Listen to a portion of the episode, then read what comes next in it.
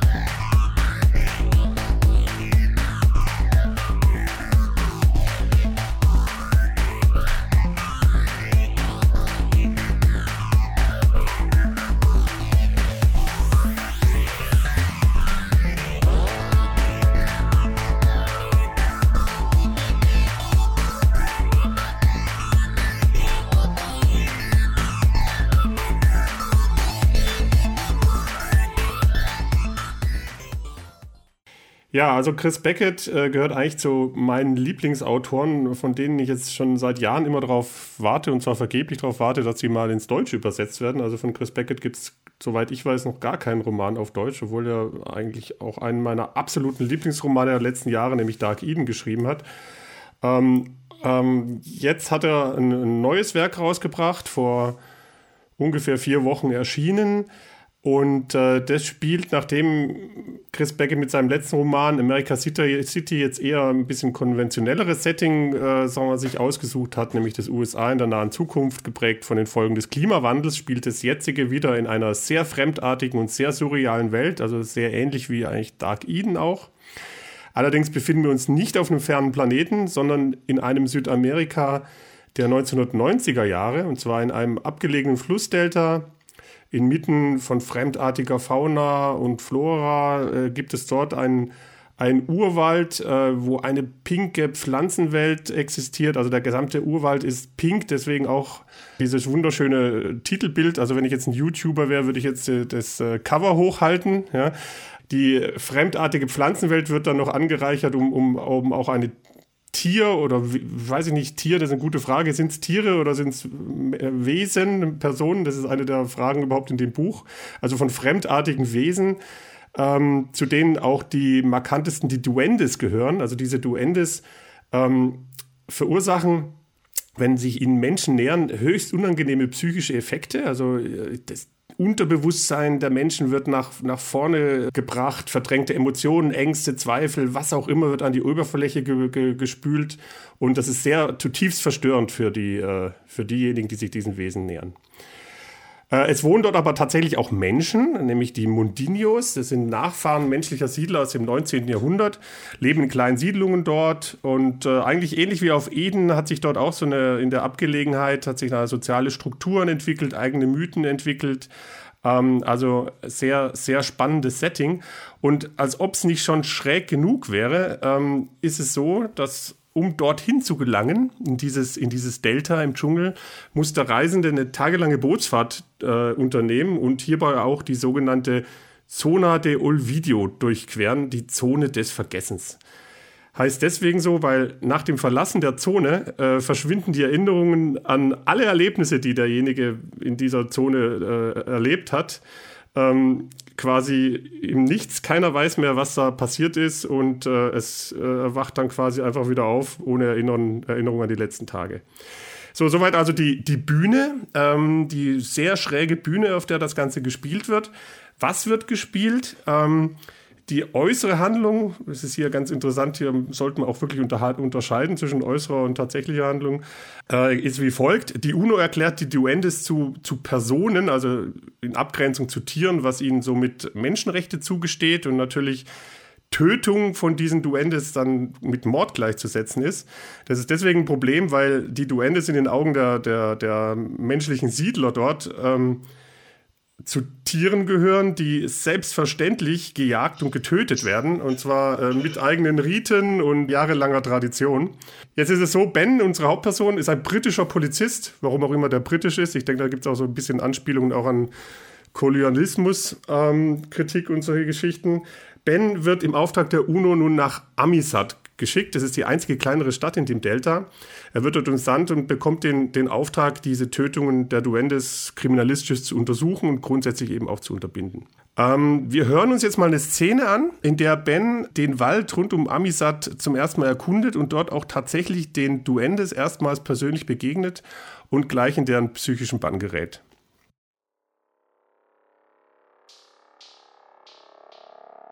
But then he realized for the first time that he'd been mistaken in thinking that the figures watching him approach were Mandino's laborers. They weren't Mandinos. They weren't men or women. They weren't human beings at all. He would have liked to have turned and walked quickly away from them, but where they were sitting was the only way he knew back to Amizet, so he had no choice but to go straight past them. He walked very slowly, refusing to listen to the bubble inside his head. And about ten yards away from them, he stopped to give them a chance to move away. Given that the locals killed them on sight, he thought, surely they'd want to take the opportunity of removing themselves from the reach of a human being. But they didn't. Still squatting side by side, the three of them watched him. He could see their little black bottom eyes now, their identical V shaped smiles. The one in the middle was stroking the ground with its long finger. The others were completely motionless. He did not want to face them. He found them repugnant. He loathed the rubbery flesh, the lack of anything resembling humanity, and if he'd had an axe with him, or crowbar, or shotgun, he would cheerfully have smashed their mindless mockeries of smiles. And yet, in spite of this strange eruption of violent rage, some part of his normal outer self was still present, like a solitary flag bearer in the chaos of a battlefield, reminding him that, whether he liked these creatures or not, was beside the point. He was a policeman. They were entitled to their lives, and he was here in the Delta to protect them. The three duendes watched him silently. He could see pink blotches on their grey rubbery skin now, and rows of tiny grey flecks within the pinkness. He was looking straight at their mask like, noseless faces, their shiny round black eyes, and something behind those eyes was looking back at him. He felt dizzy. The cacophony in his head was deafening now. Voices, emotion, phrases, images, banal fragments of songs blaring out, one on top of another. If you go down to the woods today, you're sure of the hateful, disgusting creatures. He'd love to smash them to pieces, smash and stamp and slash, let out all rage, smash down the wall, climb up out of his grave. But no, no, no, no, not really. What was the point? It was all shit anyway. He'd still be no good. No one was any good. She wasn't going to be any different, of course. Every bear that ever there was. They never blinked, did they? Not so much as the flicker. Their eyes stripped you naked. Somehow, a bear bear. a bear bear. Bear bear. They stripped you down to the bone. He was right next to the duendes, and they were watching him. Good evening, he croaked, and carried on, forcing himself not to look back until he was good 50 yards past them. They were still there. He could just make out the silhouettes of their heads. Even now, they were watching him. Mommy's goodbye, said a voice inside his head. It was his own voice, but he heard it as if it was somewhere else. Mommy's boy, mommy's good, good boy. No bad thoughts at all. So, das war jetzt der Ausschnitt aus Beneath the World is Sea, dem Roman von Chris Beckett. Und ich hätte da direkt jetzt mal eine Frage, denn ähm, diese Begegnung mit diesen Wesen ähm, lässt ihn ja unglaublich aggressiv werden. Und äh, geht das eigentlich jedem Menschen so, der auf die trifft? Ist das der Grund, warum die von allen abgeschlachtet werden? Oder wie muss ich mir das vorstellen?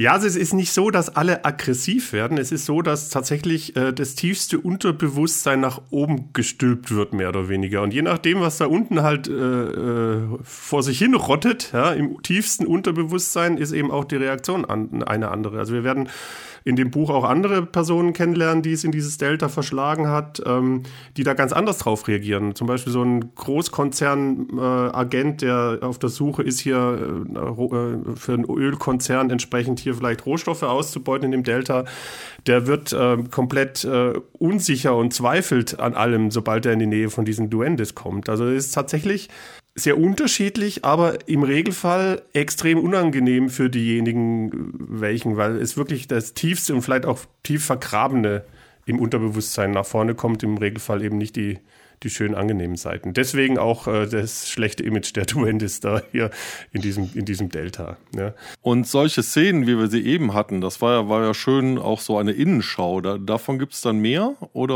äh, war das jetzt so eine der wenigen Szenen in der Begegnung mit denen? Nee, also äh, du, du leitest mir tatsächlich jetzt schon so ein bisschen von der, von der äußeren Handlung in die tatsächliche innere Handlung. Ja, äh, das ist im Prinzip ist das eigentlich der Kern des Buches, um es vorwegzunehmen. Ja, ähm, also die äußere Handlung könnte jetzt schön weitergehen als Kriminalfall. Also es gibt jetzt einen konkreten Tötungsfall, wo dann quasi auch äh, der Ben dann entsprechend mit den lokalen Polizeibeamten die Ermittlungen angeht. Ja. Ähm, aber sehr schnell merken wir, er verliert immer mehr das Interesse an, an, an seinem Fall. Er, er geht in den Wald, er, er, er, er lernt andere Leute kennen, die ganz andere Erlebnisse auch mit den Duendes haben. Und äh, der Fokus äh, wird immer mehr in dieses philosophische, psychologische äh, driftet immer mehr ab. Ja.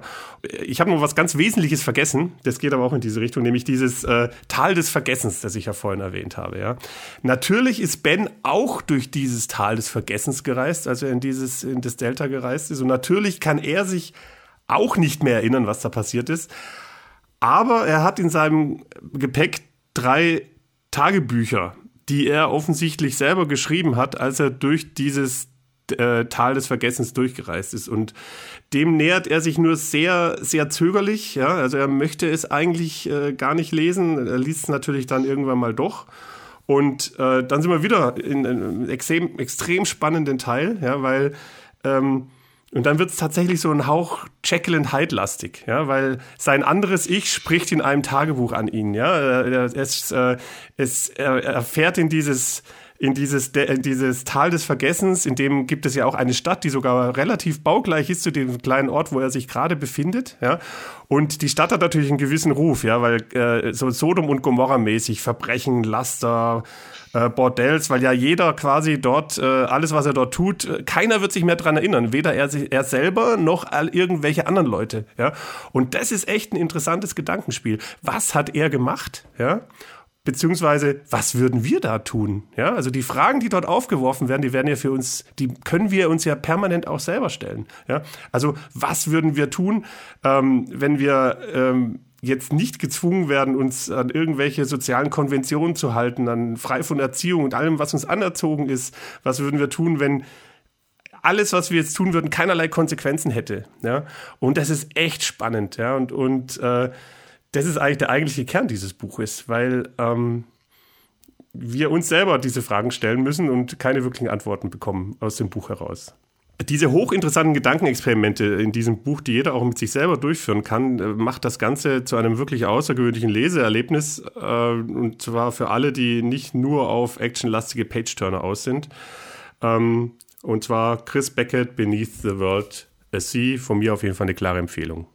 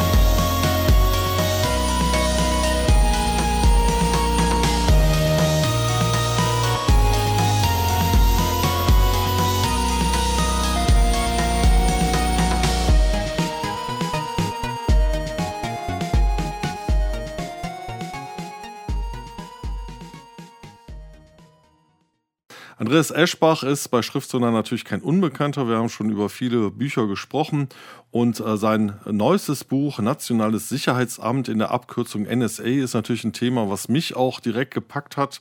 Und ich habe es gelesen und ähm, vielleicht mal ganz kurz zum Inhalt. Also, das Nationale Sicherheitsamt, man ahnt es schon, das ist das Amt, was äh, in der Weimarer Republik gegründet wurde, um halt eben so für die nationale Sicherheit zu sorgen. Und der Clou an der Geschichte ist, es gibt schon längst einen Computer. Computer in diesem Fall mit K geschrieben, denn äh, in Deutschland wurde er entwickelt und alles wird noch mit Röhren betrieben. Es gibt Datensilos, in denen alles gespeichert wird. Es gibt tragbare Telefone.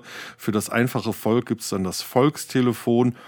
Und ähm, natürlich kommt es, wie es kommen muss, mit der Machtergreifung Hitlers, werden dann plötzlich die Aufgaben dieses nationalen Sicherheitsamts äh, in einen Bereich gelenkt, äh, der dazu benutzt wird, um die Bevölkerung immer besser zu überwachen.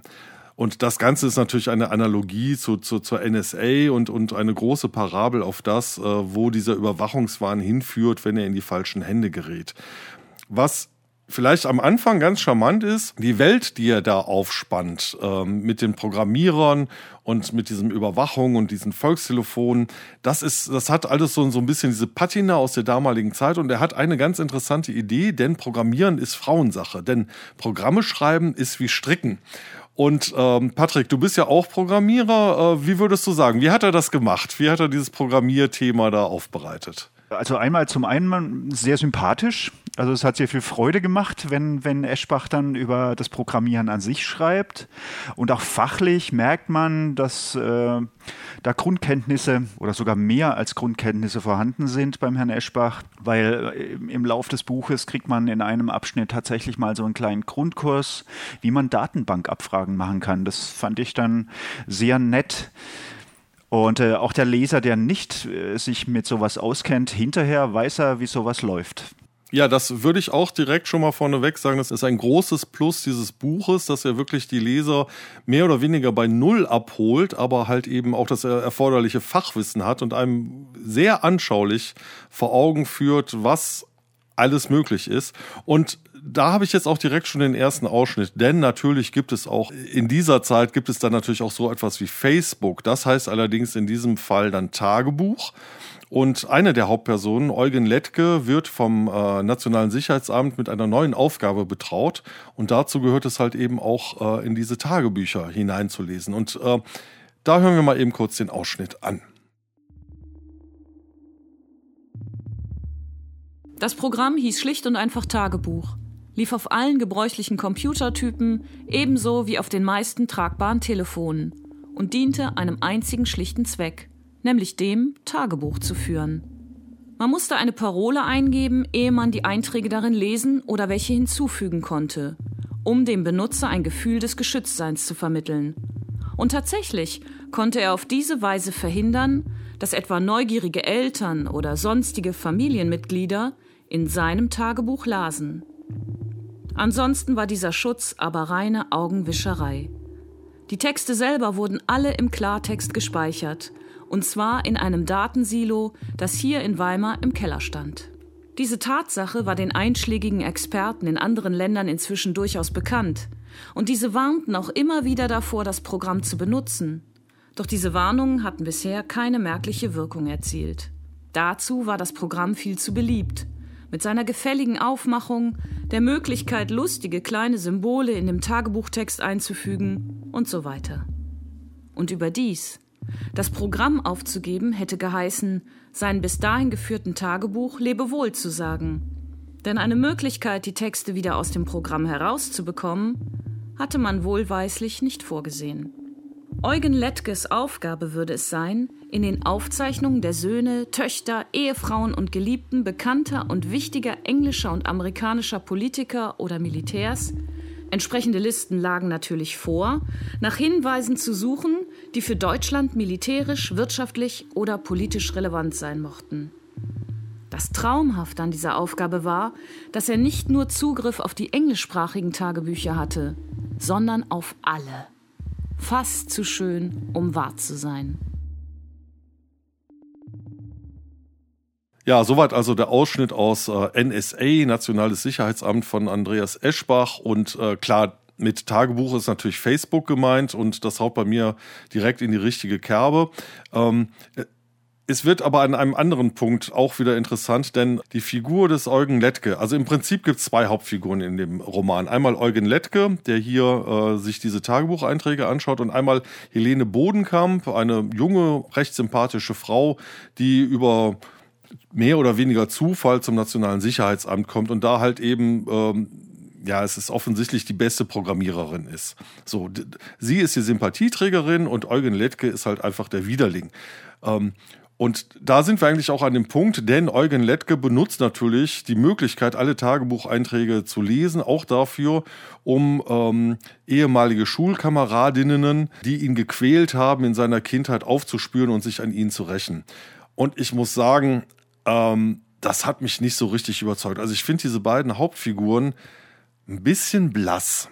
Ja, Patrick, wie, wie siehst du das? Ja, die Charaktere bei Eschbach, das ist ähm, nicht nur bei NSA oder NSA, muss man ja eigentlich richtig sagen, ähm, ist das ist das für mich bemerkenswert gewesen. Also ich empfinde die Charakterzeichnung auch so ein bisschen flach.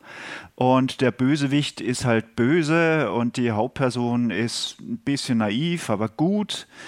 Und äh, das ist aber nicht nur hier so, sondern das ging mir in seinen anderen Büchern auch so. Es stört mich nicht besonders, muss ich sagen. Ja, die, die Zeichnungen sind sehr schwarz-weiß, aber äh, was der Eschbach draus macht, äh, ist trotzdem ein großes Vergnügen.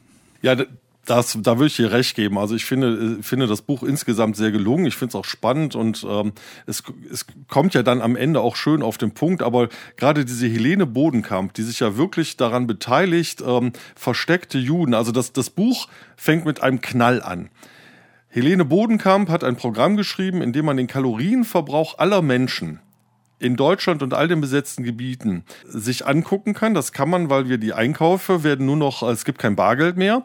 Man kann also genau sehen, welche Familie was eingekauft hat und dann wird halt geguckt, okay, die haben jetzt so und so viel Kartoffeln gekauft, braucht eine vierköpfige Familie so viel Kartoffeln in der Woche. Und da hat man Durchschnittswerte und dann merkt man, nee, die kaufen eigentlich für acht Leute ein. So, und dann wird da die Gestapo hingeschickt und siehe da, die ganzen Juden, die versteckten Juden werden gefasst und äh, kleiner Clou, Anne Frank wird in dem Moment dann auch verhaftet und weggeschickt. Und Helene Bodenkamp ist völlig erschreckt, was mit ihrem Programm nun alles gemacht wird. Und ähm, diese Naivität dafür, dass sie davor so, so intelligent gezeichnet wurde, das hat mich nicht überzeugt, muss ich ganz ehrlich sagen. Und ein anderer Punkt nach, nach diesem Knall, der wirklich gut ist und dem ich eine unbedingte Leseempfehlung für alle, die so ein bisschen äh, sich mit diesem Thema beschäftigen. Und das zeigt eigentlich, wo wir hinsteuern könnten, ja, wenn wir den über, wenn wir die Überwacher nicht überwachen. Ähm, danach wird dann über 200 Seiten erstmal die Kindheitsgeschichte von Helene Bodenkamp und Eugen Lettke ausgebreitet. Und ich muss sagen, ah, ich fand's richtig lang. Also ich fand's, fand's ein bisschen zäh. Aber äh, wie ging euch das, Ivo? Also ich kann das Wort zäh und langweilig in Zusammenhang mit irgendeinem Eschbach-Roman in, in keinster Weise nachvollziehen. Also für mich ist Eschbach, ich weiß nicht, wie er das immer macht. Also derjenige, dessen Bücher ich mir reinsauge wie ein warmes Messer, durch, das durch die Butter durchglitscht. Also die Lesegeschwindigkeit Seite pro Tag, die ist so unfassbar hoch bei Eschbach-Büchern. Ich habe Respekt vor dem 1800 Seiten Wälzer gehabt und den in einer knappen Woche durchgelesen. Patrick, da ging es ja, glaube ich, auch so. Ja, das ähm, das, das gleiche ja mit dem Nach Nachfolgeroman der Periodenbiografie genauso. Also ich, ich weiß nicht, wie er das immer macht, aber so 200 Seiten Jugenderinnerungen oder was auch immer er da geschrieben hat, äh, das geht bei mir durch. Das habe ich in einer halben Stunde durch, was bei dem. also kann, kann, kann ich nicht nachvollziehen, Stoffel. Ja, das wäre zumindest ein Punkt, den ich ihm auch dann zugute halten wollen würde, dass er ja schreiben kann. Und es ist ja jetzt nicht so, als ob das jetzt ähm, C ist vielleicht das falsche Wort, aber ich habe die ganze Zeit drauf gewacht, dass nach diesem furiosen Anfang, ja, es auch weitergeht. Und da musste ich dann sehr, sehr lange drauf warten. Und irgendwann ist er dann an dem Punkt, wo, wo das, ähm, wo dann diese Rückblende wieder äh, zeitgleich ist. Und ab dann fand ich es richtig gut. Und ähm, was ich auch sehr, sehr gut fand, ist, dass es gegen Ende äh, immer mehr dystopisch wird. Man hat über lange Zeit das Buch das Gefühl, okay, irgendwie kann das noch ein gutes Ende nehmen.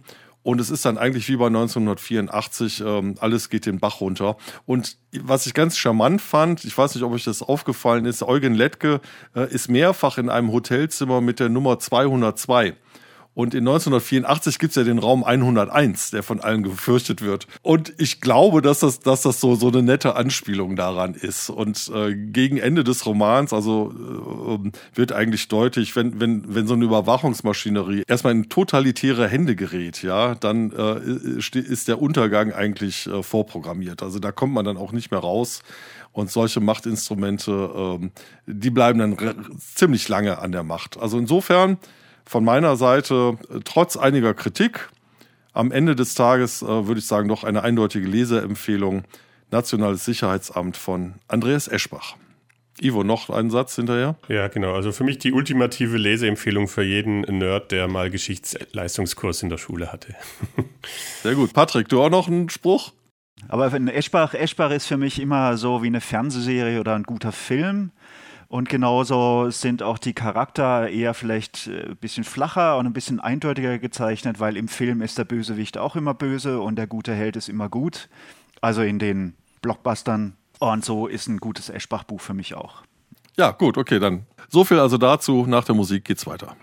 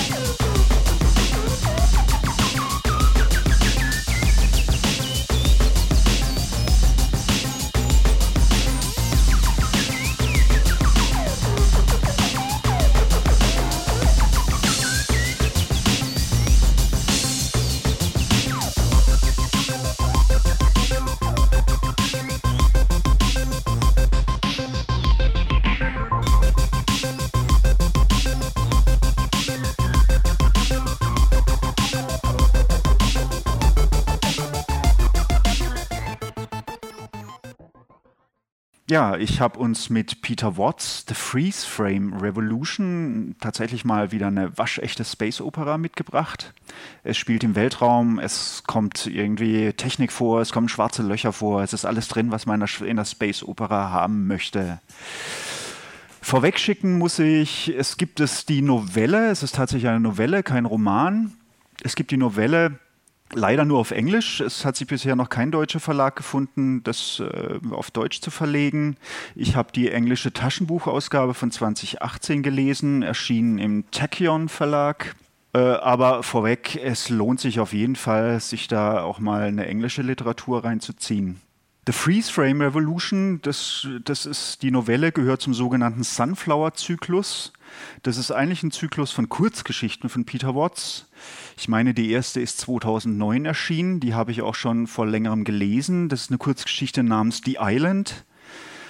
Das, äh, die möchte ich auch jetzt schon an der Stelle jedem ans Herz legen. Die hat auch 2010 den Hugo Award bekommen als beste Kurzgeschichte. Und äh, in der Kurzgeschichte beginnt da so dieses Universum aufzuziehen. Wir befinden uns in diesem Zyklus an Bord eines großen Raumschiffes. Es ist ja eigentlich ein ausgehöhlter Asteroid mit einer Besatzung von 30.000 Menschen, die da unterwegs sind, gelenkt von der KI. Und die Aufgabe dieses fliegenden Asteroiden ist es, die Galaxis zu durchqueren und Sprungtore zu bauen. Also das, was in anderen Romanen, was immer vorausgesetzt wird oder, oder aus alten Zeiten übrig geblieben ist. Also ich denke da immer an Babylon 5, der Fernsehserie, wo sie sich mit Sprungtouren vorwärts bewegt haben. Oder auch Frederik Pohl, Gateway, der auch diese Sprungtore als Thema hatte. Hier erzählt uns Peter Watts, wie diese Sprungtore überhaupt mal gebaut werden und wie, sie, wie sowas funktionieren kann. Weil die Besatzung an Bord der Aerophora, so nennt sich dieses Schiff, die kann ja nicht überlichtschnell durch die Galaxis fliegen, sondern die muss sich unterlichtschnell fortbewegen. Das machen die einfach dadurch, dass diese Menschen, diese 30.000 Menschen, 99 Prozent der Zeit sich im Tiefschlaf befinden. Und wir reden da nicht über ein Jahr oder zehn Jahre, sondern wir reden über 1000 Jahre und 10.000 Jahre und 50.000 Jahre, wo diese Menschen schlafen. Und zwischendrin werden sie immer mal wieder für eine Woche aufgeweckt, aber auch nur dann, wenn die KI mit der Situation, die sie da in einem Sonnensystem vorfindet, nicht zurechtkommt. Und da werden auch nicht immer alle Menschen aufgeweckt, sondern es werden nur so, eine, so fünf oder zehn Leute aufgeweckt auf einmal und die sehen sich dann und nach einer Woche gehen sie wieder schlafen und dann sehen sie sich vielleicht wieder oder vielleicht treffen sie jemand ganz anders, wenn sie wieder aufgeweckt werden das nächste Mal. Ich habe uns einen kleinen Ausschnitt mitgebracht, der ist ziemlich vom Anfang, wo Peter Watts beschreibt, äh, wie das ist, wenn sie aufgeweckt werden und sie eine Aufgabe haben, die ihnen die KI da gibt.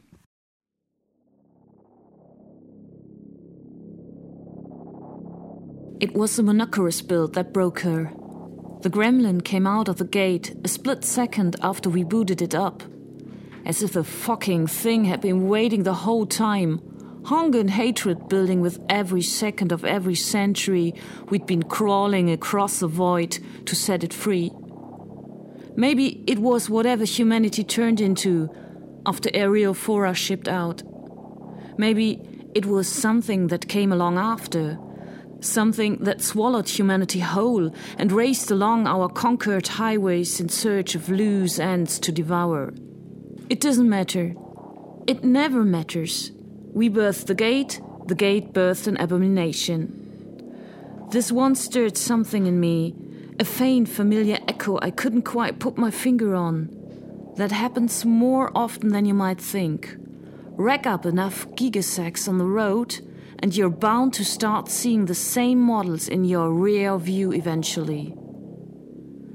The usual protocol saved us. Deceleration in the wake of a boot is just another word for suicide. The radiation eruption from a newborn wormhole would turn us to ash long seconds before the occasional demon had a chance to gulp us down.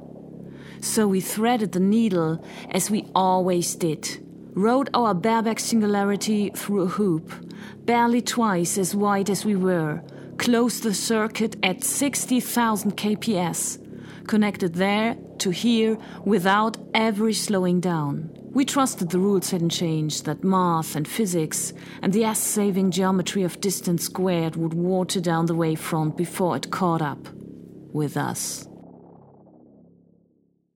Soweit der Ausschnitt aus The Freeze Frame Revolution von Peter Watts. Was wir gerade gehört haben, ist so der typische Arbeitsalltag, sage ich mal, den die Menschen da an Bord haben. Wenn dieser fliegende Asteroid in ein Sonnensystem kommt, das für den Bau eines Sprungtores geeignet ist, dann werden da selbstständig irgendwie Tausende äh, von Robotern ausgestoßen, die erstmal Ressourcen sammeln. Die Ressourcen werden dann irgendwie in so ein Artefakt eingearbeitet und die Aerophora hat dann die Aufgabe, mit dem schwarzen Loch, das sich in dem Asteroiden befindet, durch diesen Ring durchzufliegen und dadurch wird irgendein Schaltkreis geschlossen und es bildet sich dieses schwarze Loch.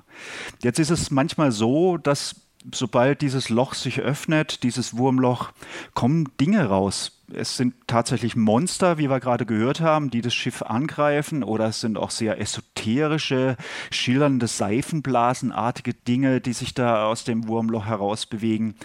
Die Menschen an Bord haben aber eigentlich nie Gelegenheit, sich damit zu beschäftigen oder wie in diesem Fall, den wir gehört haben, sind sie auch ganz froh, wenn sie schnell genug wegkommen. Wobei sich dann alle auch immer die Frage stellen, ist das, was wir da sehen, ist es, ist, sind es die Nachfahren der Menschheit, die sich jetzt auf den Hyperspace Highways da bewegen oder was ist es? Aber diese Frage, da geht es uns Lesern nicht anders wie den Menschen an Bord, wird nie beantwortet. Mit was sich der Roman eher beschäftigt oder die Novelle ist, äh, was passiert da an Bord? Das sind 30.000 Menschen, die die ganze Zeit schlafen. Die KI weckt sie ab und zu. Und eines Tages stellt die Heldin des Romans fest, eine Frau namens Sunday, dass sie sich zwar an ein Besatzungsmitglied erinnert, sein Merkmal war, dass er immer eine Spinne auf seiner Schulter sitzen hatte. Sie nennt ihn auch Tarantula Boy. Äh, aber dieser, dieses Besatzungsmitglied ist nicht mehr auffindbar. Es gibt auch keine Aufzeichnungen mehr plötzlich über dieses, über, über, über ihn. Und sie macht sich so ein bisschen Gedanken und macht sich so ein bisschen auf die, auf die Suche, was das denn, was da passiert sein könnte und stellt fest, es sind ungefähr 2000 Menschen von Bord verschwunden. Die sind einfach weg. Und auch die KI behauptet, diese Menschen hätte es nie gegeben. Und das macht nicht nur die Heldin unruhig, sondern es macht auch andere Besatzungsmitglieder unruhig. Und Peter Watts beschreibt uns dann im Laufe der Novelle, wie diese Menschen über Millionen von Jahren mit wechselnden Begegnungen versuchen, eine Revolution zu organisieren. Und der Titel Freeze Frame Revolution, der kommt aus diesen, diesen, diesen Blitzlichtern, die die Heldin immer hat. Sie wacht auf für fünf Tage, sieht Besatzungsmitglieder, hört sich um, was passiert ist, unterhält sich kurz und kriegt wieder einen neuen, neuen Erkenntnisschnipsel wie sich die Revolution oder die Verschwörung weiterentwickelt hat und was inzwischen passiert ist. Und es findet immer nur so in Blitzlichtern statt. Das finde ich das Spannende an Peter Watts, dass er sich äh, sehr mit der menschlichen Psyche und auch mit der menschlichen Wahrnehmung und auch äh, mit der Psychologie der Menschen so beschäftigt. Und das fand ich in der Rifte-Trilogie schon so gut und das fand ich auch in dem, äh, in dem anderen Roman von ihm so gut, wo dieser Vampir da auf plötzlich an Bord dieses Raumschiffes war. Und das haut ja so ein bisschen das geht ja jetzt so ein bisschen in so eine ähnliche Richtung, dass das schon, schon so ein bisschen so psycho horrormäßig ist. Gibt es denn da auch Horrorelemente in dem Roman oder äh, wie muss ich mir das vorstellen? Also was man hier, was man bei der Novelle äh, schnell feststellt, ist, dass Peter Watts sich wieder genauso wie in Blindflug mit dem, mit dem Vampir oder in Abgrund in der Tiefseestation sich wieder ein Szenario ausgedacht hat, wo Menschen abgeschlossen von ihrer Umwelt äh, mit sich und anderen zurechtkommen müssen. Im Unterschied aber zu, zu äh, Abgrund, wo sehr viel psychologischer Horror drin war, ist das Horrorelement hier nicht vorhanden, sondern hier geht es darum, um das Verhältnis zwischen Sunday, der Hauptfigur, und der KI. Die haben ein besonderes Verhältnis, die zwei. Und auch das Verhältnis von Sunday zu ihren restlichen Mitreisenden, die sie nur ab und zu immer mal wieder sieht, in wechselnden Besetzungen und äh, wo, es auch, wo es auch offensichtlich sehr schwierig ist, Beziehungen überhaupt aufzubauen über diese Zeiträume. Und äh, diese Dynamik wird da die ganze Zeit ausgespielt. Horror kommt glücklicherweise für mich, weil ich Horror gar nicht so mag, eigentlich nicht vor. Ja, okay, dann äh, vielleicht so viel dazu. Peter Watts, The Freeze Frame Revolution. Gleich nach der Musik geht's weiter.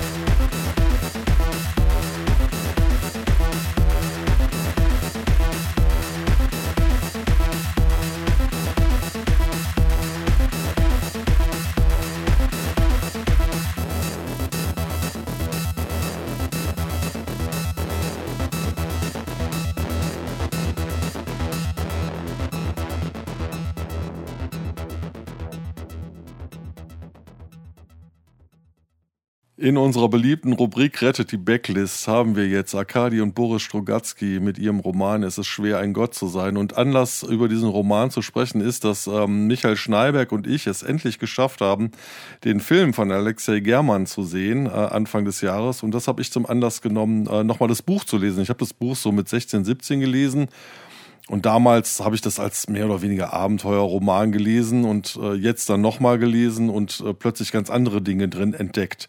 Ganz kurz zum Inhalt, er sollte soweit bekannt sein, aber ich, ich umreiße ihn nochmal eben. Also äh, russische Wissenschaftler sind als Beobachter auf einem fremden Planeten und es gilt äh, die oberste Direktive, man greift nicht ein. Sie sind auf diesem fremden Planeten, wo die Gesellschaft sich mehr oder weniger in so auf dem Stand des Mittelalter bewegt und sie hoffen, dort so etwas wie eine Renaissance zu erleben, hautnah und äh, da weiter forschen zu können, denn ähm, die Bildung greift um sich. Es gibt Menschen, die lesen und schreiben können. Es gibt erste Wissenschaftler, die Experimente machen. Es gibt erste Mediziner, die ähm, äh, versuchen, äh, wissenschaftlich die Menschen zu heilen und nicht mit irgendwelchen magischen Sprüchen. Und es gibt so etwas wie ein erstes Aufblühen der Kunst. Es gibt Dichter und Denker und äh, Maler.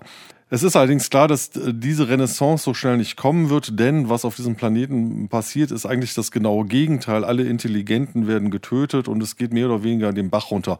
Und wir hören uns jetzt mal direkt einen Ausschnitt an, wo Don Romata, das ist einer der Deckname eines äh, Wissenschaftlers, sich an seinen Freund und Supervisor wendet und ihm die Situation dort auf Arcana, diesem Planeten, erklärt. Die Lage in Arkana hat sich sehr verändert.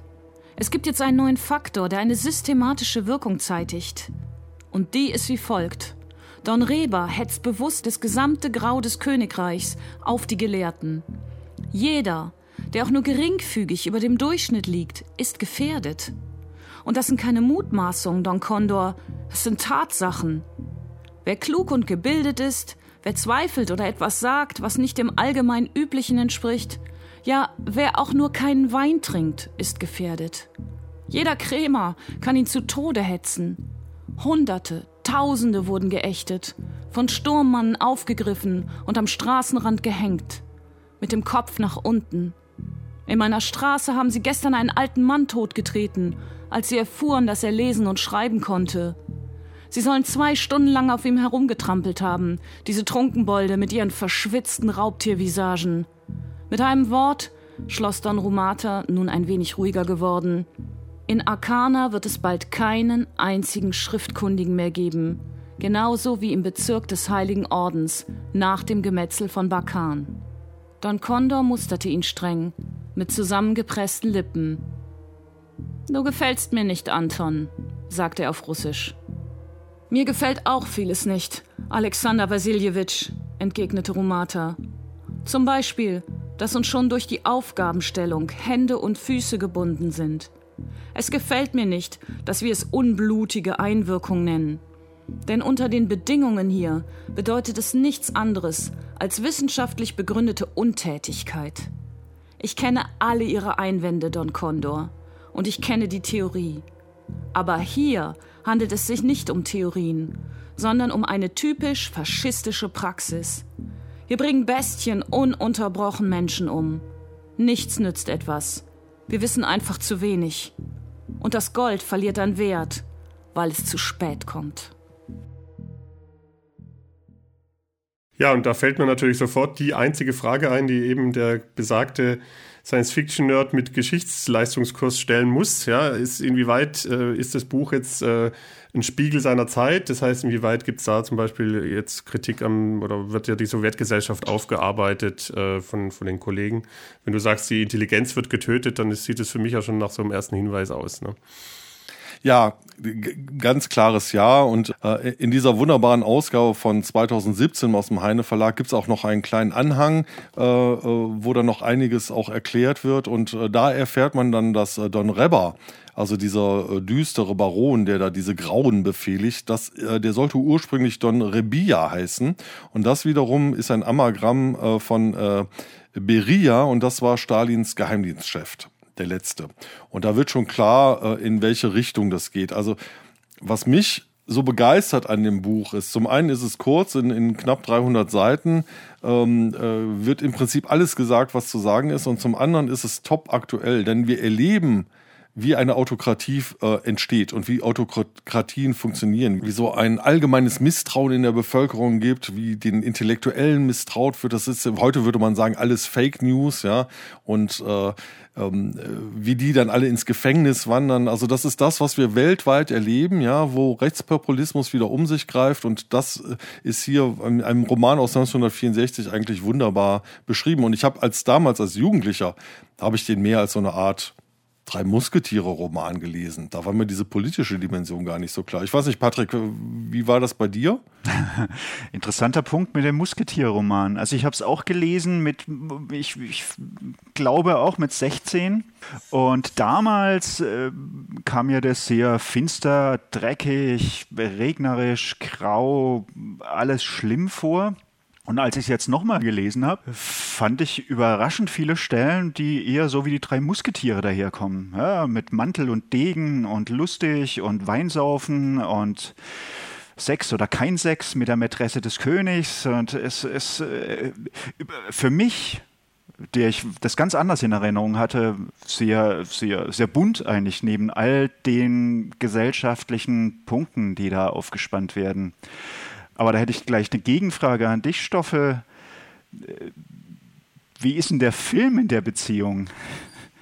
Ja, vielleicht stehe ich da tatsächlich auch zu sehr unter dem Eindruck von dem Film, denn der Film ist tatsächlich so, wie ein Kritiker äh, geschrieben hat. Es ist, als würde einem unablässig gegen den Augapfel geschlagen. Der Film, im Film regnet es die ganze Zeit, es ist matschig, es ist überall liegen Exkremente rum, die sind die ganze Zeit besoffen und er ist mit einem extremen Weitwinkel gedreht. Also wir reden über den Film äh, von Alexei German. Ähm, und alles passiert direkt vor dem Gesicht und wenn einer mal nur einen Meter weiter weg steht, kannst du dir sicher sein, dass dann auch mindestens 100 Leute dazwischen hin und her laufen. Also das ist eine Tour de Force ohne Gleichen, vier Stunden lang und man kommt raus und hat wirklich das Gefühl, ähm, man, man ist erschlagen.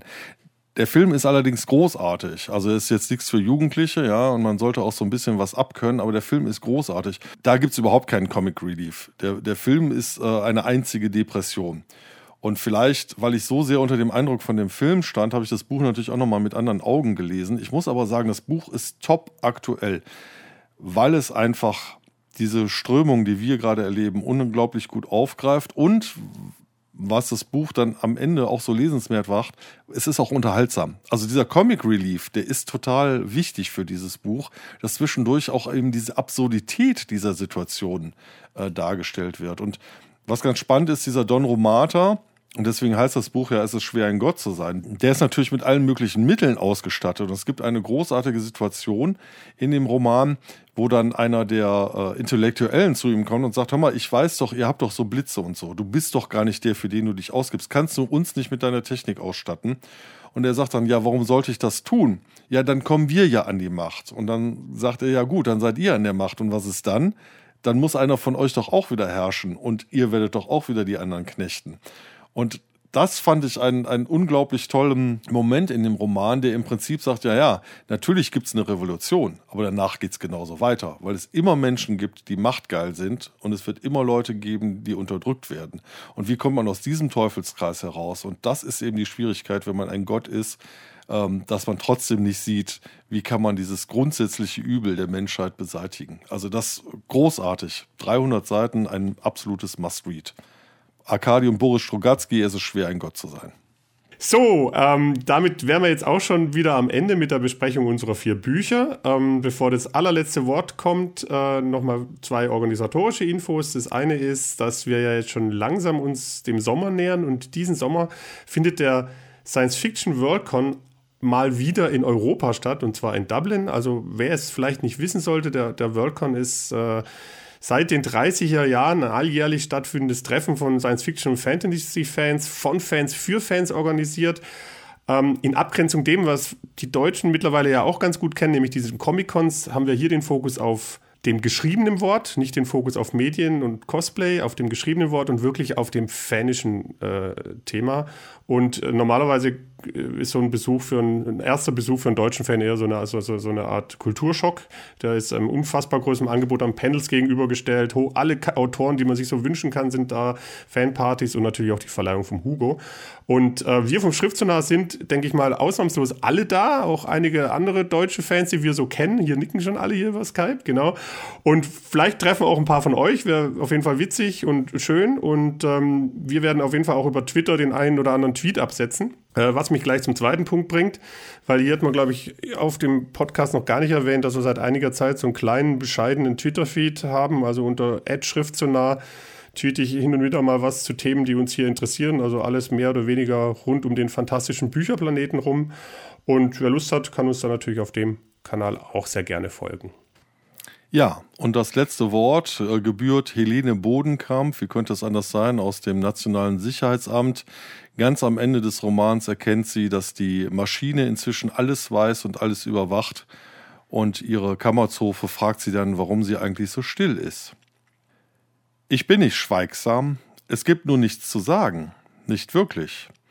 Weil die Maschine alles liest, alles hört und alles einteilt in erlaubte Äußerungen und nicht erlaubte in fragwürdige und anerkennenswerte, und weil es nicht mehr interessiert, was jemand zu sagen hat, sondern nur noch, ob er das Richtige oder das Falsche sagt. Und wenn es so weit gekommen ist, dann lohnt es sich nicht mehr, etwas zu sagen.